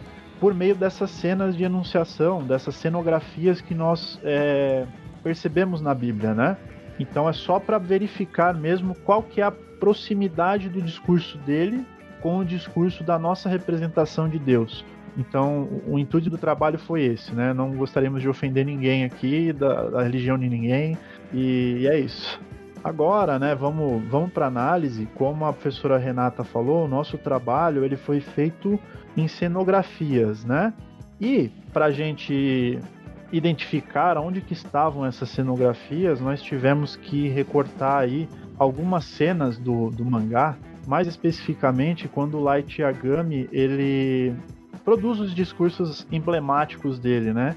Então, para quem quem for ler o nosso trabalho, né, vai perceber que há uma que tem uma figura, né, logo a primeira figura, figura 5 e 6, que é quando o Light ele promete a criação de um mundo melhor por meio do julgamento do mal. Então ele acreditava que se ele julgasse o mal, ele livrasse o mal é, a humanidade do mal, né, o mundo, ele extirpasse o mal, ele poderia tornar o mundo um lugar melhor, né? Então, a fala dele foi mais ou menos assim: mesmo assim, a todo custo, criarei um mundo privado do mal. Só me falta tempo. Porque o Light Yagami ele é um estudante, né? O Deus do Novo Mundo estudava, então ele não tinha tanto tempo assim para investir nessa criação. E ele completa dizendo: daí um dia as pessoas vão perceber que fazer o mal só vai levá-las à morte, e construirei um mundo onde haverá apenas pessoas de bom coração. Né? Então, nessa figura aí, nós temos a, a cenografia do regulador, né? onde ele fala lá que fazer o mal vai levar as pessoas à morte. Então, ele está, de certa forma, estabelecendo um tipo de regra, um tipo de código no qual os humanos deveriam viver e se eles não vivessem eles seriam castigados. Então ele está meio que é, ditando regras e ao mesmo tempo que ele fala isso também entra a cenografia do julgador, que é quando ele julga o mal, né? Como a professora Renata explicou ali. Ele diz que fazer o mal só vai levá-las à morte. Então ma mais ou menos assim, se você fez o mal, você já está automaticamente julgado como condenado, né? E também a cena do a cenografia do criador, que é quando ele utiliza com palavras assim, criarei, construirei, né? Ele ele entra entra em cena esse essa possibilidade desse poder dele de criação, né? apesar das limitações dele, inclusive, né? E nós temos uma figura, uma outra figura, né? Na qual ele clama o julgamento ao mundo. Então o personagem diz, abre aspas, este mundo está podre e os que já apodreceram com ele devem morrer. Então, aí nós temos aí a, pre a presença do ethos, é, do ethos não, da cenografia, regulador e julgador. Porque, de certo modo, ele está falando que o mundo está podre, né? Então, o, esse, o que está acontecendo no mundo não está agradando ele e foi dito como errado. E as pessoas que fazem parte dessa podridão devem morrer com eles, então com ele, com ela, né? Então tá automaticamente julgado. Então aí tem esse mandamento implícito que é não fará o mal, né? E tem o julgamento também.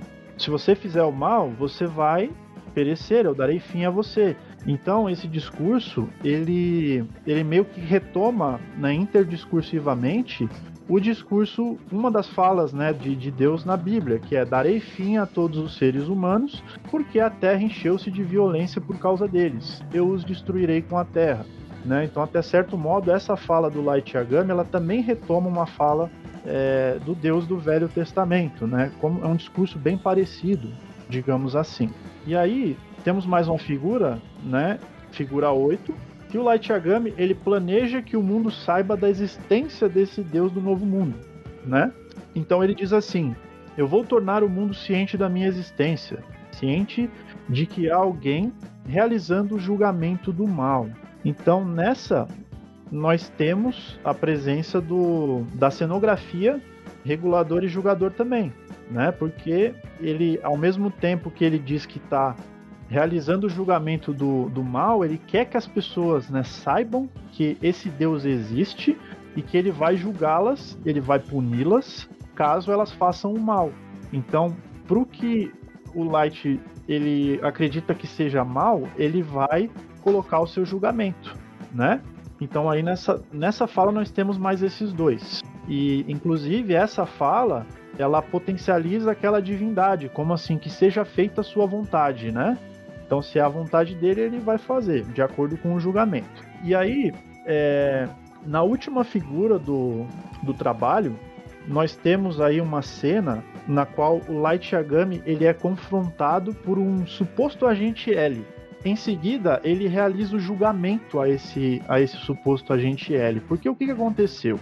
É, o agente L, né, muito perspicaz, ele estava monitorando o que estava acontecendo e ele teve uma hipótese de que o Kira, né, o deus do novo mundo, estava no Japão. Inclusive, ele até consegue descobrir o que, que esse deus faz da vida, entre aspas, né? Numa hipótese. Então, o que, que acontece? O L, como ele é muito, muito inteligente, ele colocou um condenado à morte na televisão, né? E tinha uma plaquinha com o nome dele e ele meio que tava é, trucando, entre aspas, o Light Yagami, né? Trucando o Kira. E aí, esse condenado à morte com o nome do L, entre aspas, né? Não era o nome do L, na verdade era o nome desse condenado à morte. Ele disse que o Light Yagami estava errado. Ele disse que o Kira estava errado, que ele estava fazendo é, assassinatos e tal, e que ele seria preso, ele seria pego, né? E aí o personagem, ele fala assim, abre aspas, eu, errado, eu sou a justiça, sou o Deus que criará o mundo perfeito e salvará os oprimidos. Aqueles que se opõem a Deus, estes sim são malignos e errados, né? Então, com essa fala aí, nós temos as cenografias do, do julgador, do criador e do regulador, né? Porque primeiro do primeiro o criador, né? Ele cria um projeto de mundo. Então ele criará um mundo perfeito e salvará os oprimidos. E ele é a justiça, então ele julga, ele tem o poder de julgar. E as pessoas que vão contra ele, que se opõem a ele, são malignos e errados. Então quem se opõe ao Deus do novo mundo será julgado e será condenado, né? Então aí nós temos essa a, a, manifestação né, dessa cenografia por meio do discurso do personagem, dessas três cenografias, que são a do julgador, do criador e do regulador, porque ao mesmo tempo que ele dita uma regra, ele ele manifesta o seu poder de criação, dizendo que o mundo será perfeito, né? Que ele vai criar esse mundo perfeito através desse julgamento e em seguida ele é, condena esse humano que se opôs a ele. Então, com esse com esse discurso dele, a gente consegue recuperar lá uma fala do capítulo de Marcos, né? Que apesar dele, por exemplo, ele dizer que ele, ele quer salvar os oprimidos, esse o perdão não existe até o momento que nós analisamos, não existe a cenografia do, do perdoador. Né? Então, o discurso da Bíblia que nós retomamos é um capítulo de Marcos, né? Então, que diz assim, abre aspas, e quando estivessem, estiverem orando, se tiverem alguma coisa contra alguém, perdoe-no para que também o Pai Celestial perdoe os seus pecados. Mas se vocês não perdoarem também, o seu Pai que está nos céus não perdoará os seus pecados. Então, tipo assim, esse, esse Deus, ele meio que ele também estimula o perdão.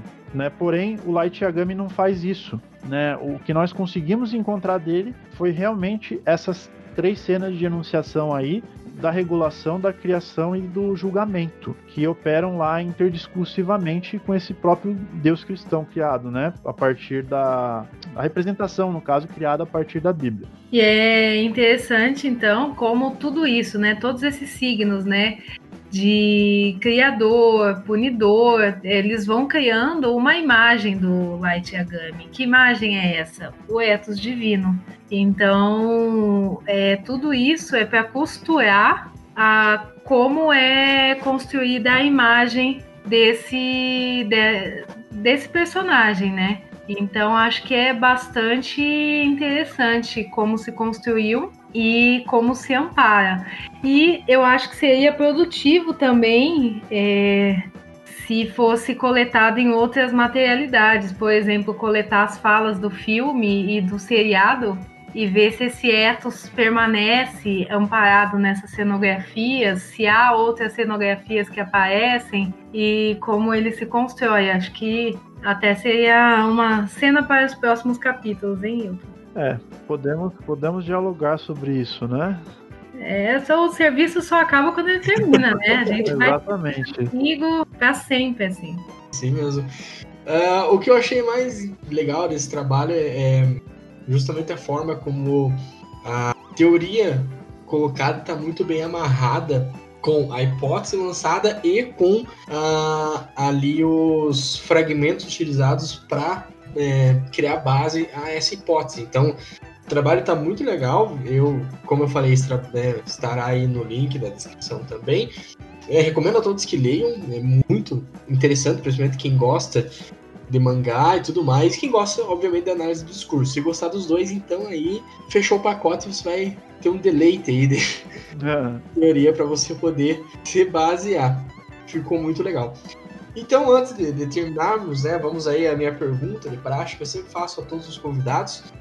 Gostaria de saber da professora Renata e do Hilton também, ah, alguma dica, alguma sugestão, alguma coisa para quem está, sei lá, em processo de escrita de TCC, para quem está procurando tema, para, sei lá, quem está querendo ingressar em letras, fazer pesquisa, enfim. Algum recado aí que vocês deixam aos nossos ouvintes? Ah, eu acho que assim é uma das coisas legais de deixar para as pessoas que estão começando na AD, no, na letras, ou não estão começando, mas estão por aí transitando, né? É que eu acho sempre que a gente tem que trabalhar com materiais que nos tocam de maneira pessoal.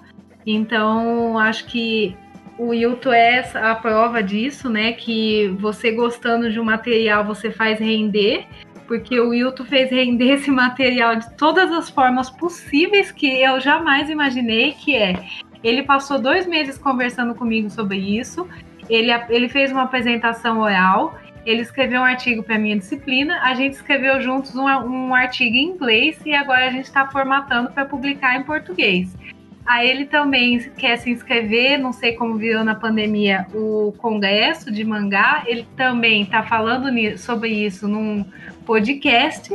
E a gente agora, durante esse podcast, a gente já pensou numa ideia para um próximo artigo. Então, só, só um material já fez render bastante coisa. Então, assim, quando a gente gosta mesmo do, do que a gente está fazendo, é, eu acho que flui, rola então, acho que fica para o pessoal que todos os trabalhos são analisáveis, mas eu acho que ter uma afinidade com o material é importantíssimo para que a coisa renda, porque você vai ficar às vezes anos. Por exemplo, quando você vai escolher um material para trabalhar no doutorado, você vai passar pelo menos quatro anos, que é o tempo mínimo, né? Sim. quatro anos trabalhando com o mesmo material. Então, eu trabalhei sempre com discurso político, eu trabalhei com o Aécio, a campanha de segundo turno do Aécio e da Dilma. Então, passei quatro anos analisando os, as falas deles. Até hoje eu sonho com a Dilma. Eu sonhei. eu sonhei que eu estava sentada com a minha mãe e com a Écio conversando. Nossa. então, assim, escolher um material bacana é importante para fazer o negócio render. Acho que é mais isso, assim, e demais, né? Se o que precisarem também podem entrar em contato comigo, né, por meio do canal. Não sei como funcionam essas, a circulação, né?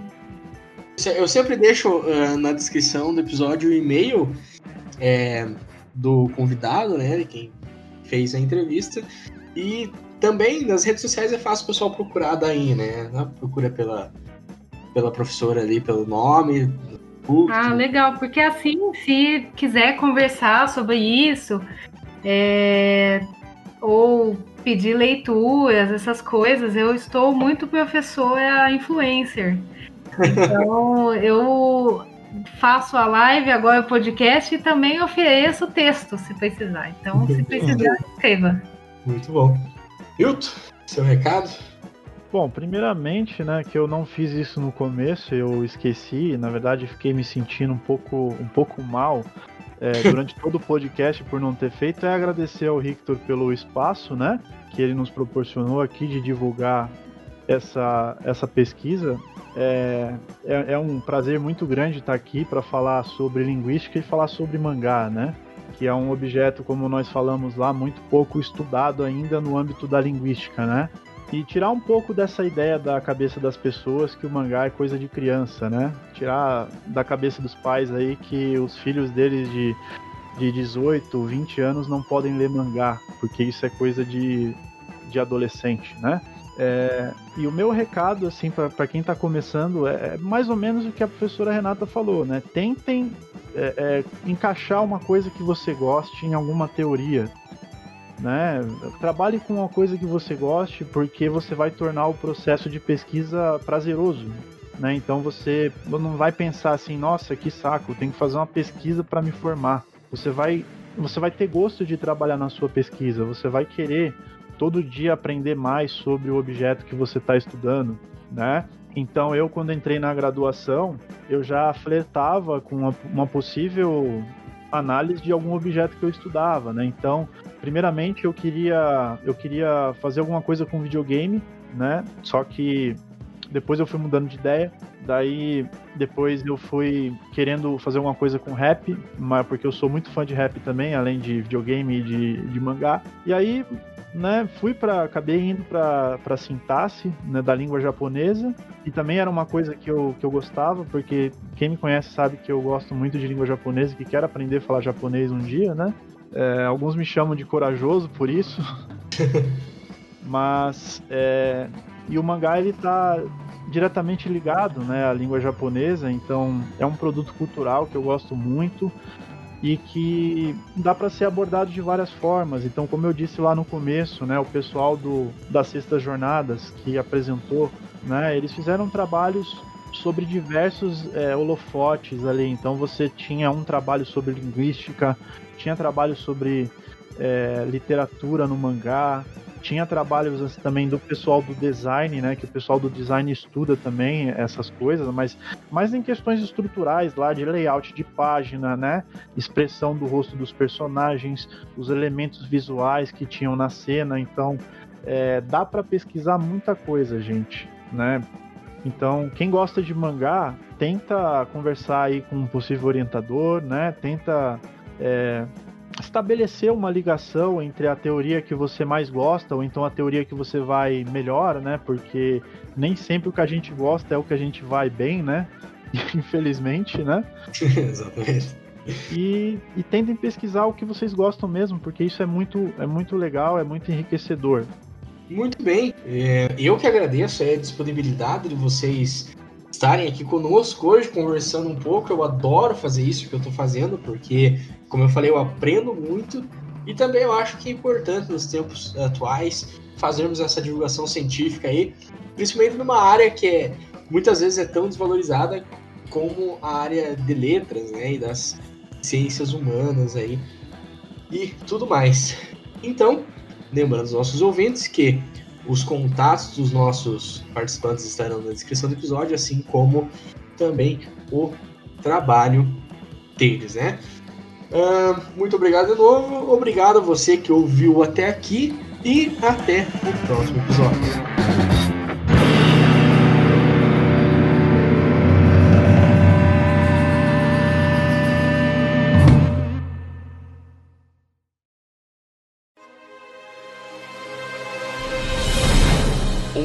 Produção biesec.net